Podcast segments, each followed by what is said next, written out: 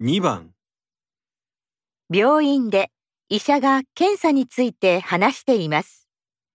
患者が検査の前にしてもいいことは何ですか？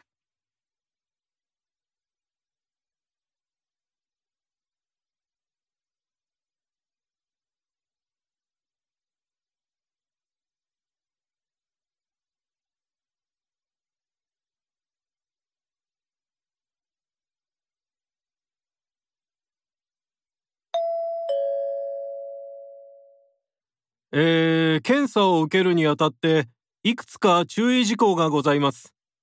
まず検査前日ですが夕食は午後8時までに済ませてそれ以降は飲み物以外は一切取ってはいけません。アルコール、タバコも同様に午後8時以降禁止です。そして検査当日は朝食を抜き飲み物もお控えになってください。また当病院では検査を行う際いくつかの薬を使用いたします。これらの薬は検査後に眠気や頭痛、体のだるさを引き起こす恐れがあるため、検査当日は車、バイク、自転車の運転をご遠慮いただいております。ご理解ください。